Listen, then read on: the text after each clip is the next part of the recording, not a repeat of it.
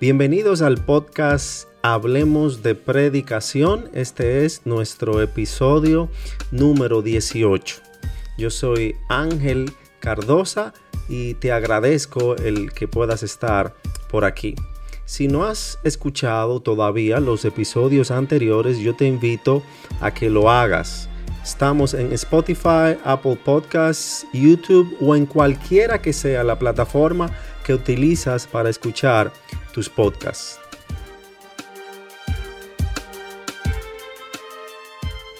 Hoy vamos a hablar de cuatro preguntas vitales que debes utilizar a la hora de hacer exégesis y más específicamente al inicio de tu proceso de exégesis, de estudio de la Biblia en preparación para la predicación. Cuatro preguntas que serán de gran ayuda para que puedas tener una comprensión clara del texto que estás estudiando para predicar.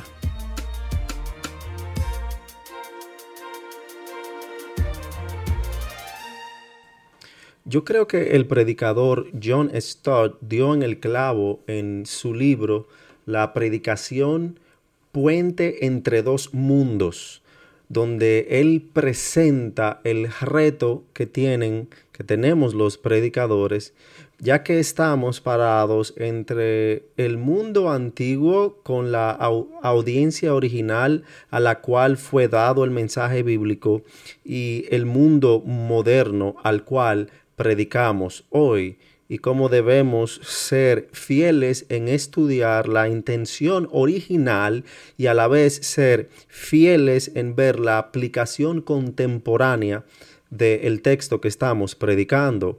Yo creo que eh, en lo que más solemos fallar en cuanto a una predicación fiel es que muchas veces obviamos o no prestamos la suficiente atención a la intención original del mensaje bíblico del texto que predicamos.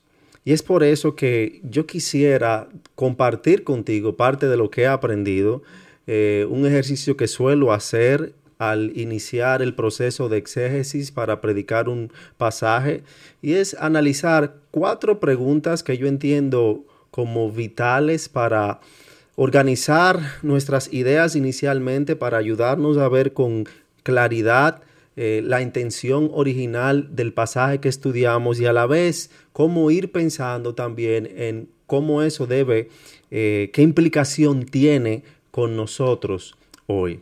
La primera pregunta que yo te animo a considerar es funcionalmente qué desea lograr este pasaje que sobre la base de su contenido y estructura parece querer hacer la porción bíblica que estoy estudiando para predicar.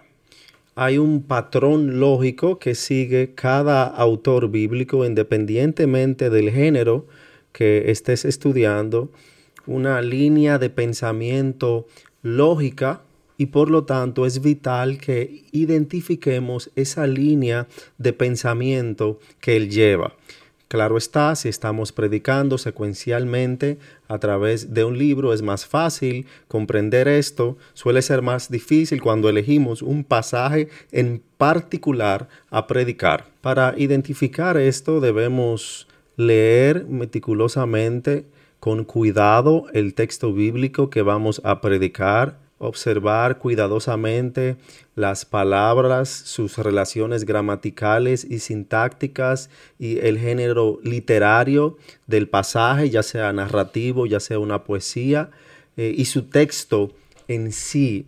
Y allí, eh, en ese análisis que hagamos inicialmente, vamos a poder encontrar pistas sobre lo que el pasaje en sí pretende lograr al identificar, por ejemplo, que el verbo principal que utiliza el autor está en imperativo, entonces vemos que él está apuntando hacia una orden, hacia una exhortación, algo que él quiere que el lector obedezca. eh, la presencia de consecuencias negativas sugieren una advertencia en sí. Cuando se ven resultados o frases positivas, puede que eh, el autor esté indicando hacia una promesa en la cual él quiere alentar a los lectores podemos identificar dentro de la estructura del, del texto cláusulas de propósito y resultado que alertan al lector sobre un argumento, sobre una explicación o alguna relación de causa y efecto.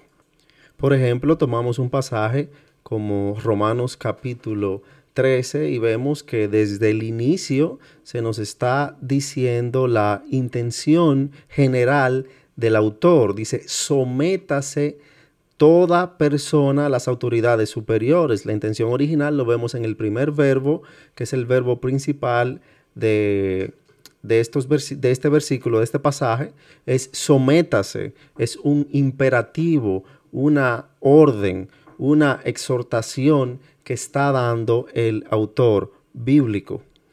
El autor quiere que los lectores obedezcan algo, hay otros pasajes que nos presentan personajes bíblicos que son de ejemplo, personas dignas de imitar. Hay otros pasajes que son más didácticos, que nos hablan de, de la grandeza de Dios o, o nos dan una promesa del Señor. Pero independientemente de lo que sea, cada texto, cada pasaje tiene una intención original que yo debo descubrir desde el principio de mi estudio.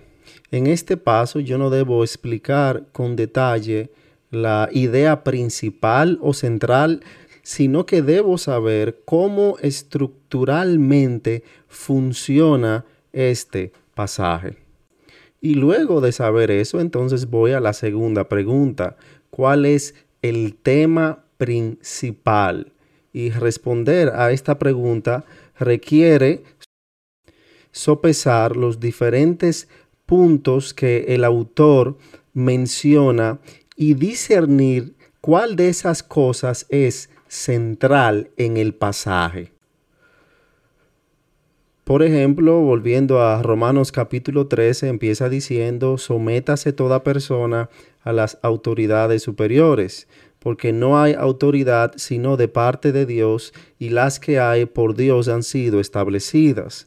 El punto principal que el autor aquí en Romanos que Pablo está diciendo no es que todas las autoridades son puestas son establecidas por Dios. Esa es una verdad, esa es una realidad, pero ese no es el punto principal al cual Él quiere guiar a los lectores. El punto principal está al inicio, es sométase toda persona a las autoridades superiores. Si yo predico en este texto como punto principal que Dios establece todas las autoridades, estoy diciendo algo verdadero y bíblico. Sin embargo, no estoy presentando el peso y la intención original de este texto.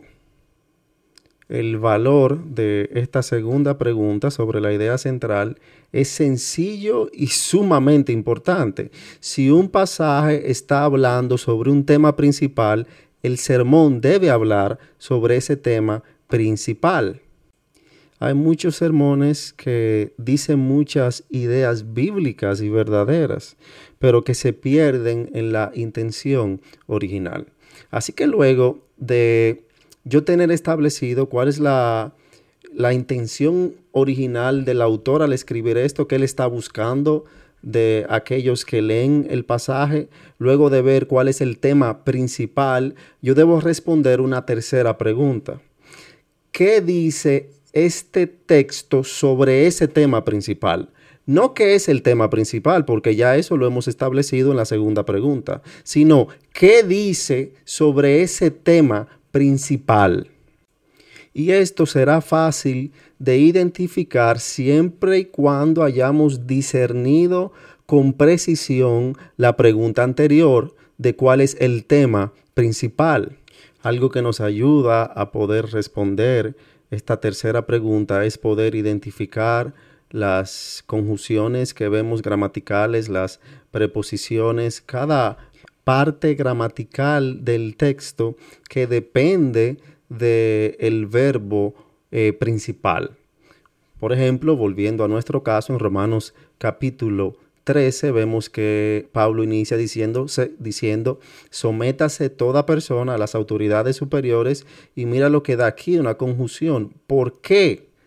Dándonos un propósito, porque no hay autoridad sino de parte de Dios. Nos está dando la razón o el motivo por el que toda persona debe someterse a las autoridades. Esta tercera pregunta es de dónde deben salir los puntos de nuestro bosquejo, la estructura de nuestro bosquejo. En este caso, por ejemplo, vemos en Romanos 13.1 el punto principal es que debemos someternos a todas las autoridades eh, superiores. Toda persona debe someterse a las autoridades superiores. Razones para esto. Número uno, la vemos ahí en la mitad del versículo 1 del capítulo 13, porque no hay autoridad sino de parte de Dios, porque Dios es quien pone y quita las autoridades, han sido establecidas por Dios. Número 2, lo vemos en el versículo 2, de modo que quien se opone a la autoridad, a lo establecido por Dios, se resiste, porque no someternos a las autoridades es eh, desobedecer a Dios, es resistirse en contra de Dios. Y sigue diciendo en el versículo 2 que aquel que desobedece a Dios en esto, en someterse a las autoridades, entonces acarrea, llevará condenación para sí mismo. O sea que tal vez viendo una estructura, esto es rápidamente que estoy leyendo este pasaje, debemos someternos a las autoridades, número uno, porque son puestas por Dios. Número dos, porque el no hacerlo eh, implica que nos estamos rebelando en contra de Dios, que estamos desobedeciendo a Dios. Número tres, eh, el no hacerlo llevará condenación porque hemos desobedecido la palabra de Dios. Es de allí de donde seguían los puntos de nuestro bosquejo. O sea que, número uno, este pasaje quiere lograr hacerme obedecer algo. Número dos, eh, la idea central es que quiere llevar al lector a obedecer, a estar sometido a toda autoridad. Número tres, sobre esa idea principal de estar sometido a toda autoridad, me dice el pasaje que debo hacerlo porque las autoridades son puestas por Dios, me da varias razones, varios subpuntos que van debajo de esa idea principal y que sirven como los puntos de mi bosquejo. Ahora, no me quedo ahí en, en este análisis inicial yo debo responder también la pregunta pensando en, el, en la audiencia contemporánea, ¿qué respuesta pide este texto? Y aquí de nuevo es muy necesaria la precisión, la exactitud de nuestras respuestas a las preguntas anteriores. En un texto como este, que hay una exhortación sobre lo importante, lo vital que es someternos a toda autoridad, la respuesta a esa pregunta, la respuesta que busca Dios al inspirar a Pablo a escribir esto es que nos sometamos a toda autoridad. Pero no debe quedarse ahí a nivel general, sino que esta cuarta, la respuesta a esta cuarta pregunta debe llevarnos a responder no solamente el cuál debe ser la respuesta, pero el cómo debemos responder, cuáles acciones debemos tomar para poder practicar, para poder aplicar esta exhortación. Yo estoy totalmente de acuerdo en que la convicción de pecado la trae el Espíritu Santo, pero parte de nuestra labor en la predicación es poder exhortar a responder claramente a la palabra que es predicada. Y yo creo que aquí cada predicador debe orar para que Dios le ayude a ver cómo, cómo su congregación puede estar fallando en obedecer este pasaje en particular. El objetivo no es solamente que nosotros y nuestras congregaciones hagamos lo correcto, pero que también que lo hagamos de la manera correcta como Dios ha intencionado. Algo que ayuda mucho aquí es ver cómo lo que se está predicando es ejemplificado en alguna parte de la palabra de Dios y de nuevo ser intencionales en, en pensar en nuestra audiencia a la cual estamos predicando para que la voz de Dios no solamente sea escuchada, pero que también sea obedecida. Esto es todo por hoy. Espero que estas preguntas te puedan ayudar en tu proceso de exégesis, de preparación para la seria tarea de la predicación. Te invito a escuchar los episodios anteriores, te invito a compartirlos, te invito a suscribirte a nuestros diferentes canales virtuales para que puedas recibir las notificaciones de cada episodio. Ha sido un placer el poder hablar sobre predicación contigo hoy. Hasta la próxima.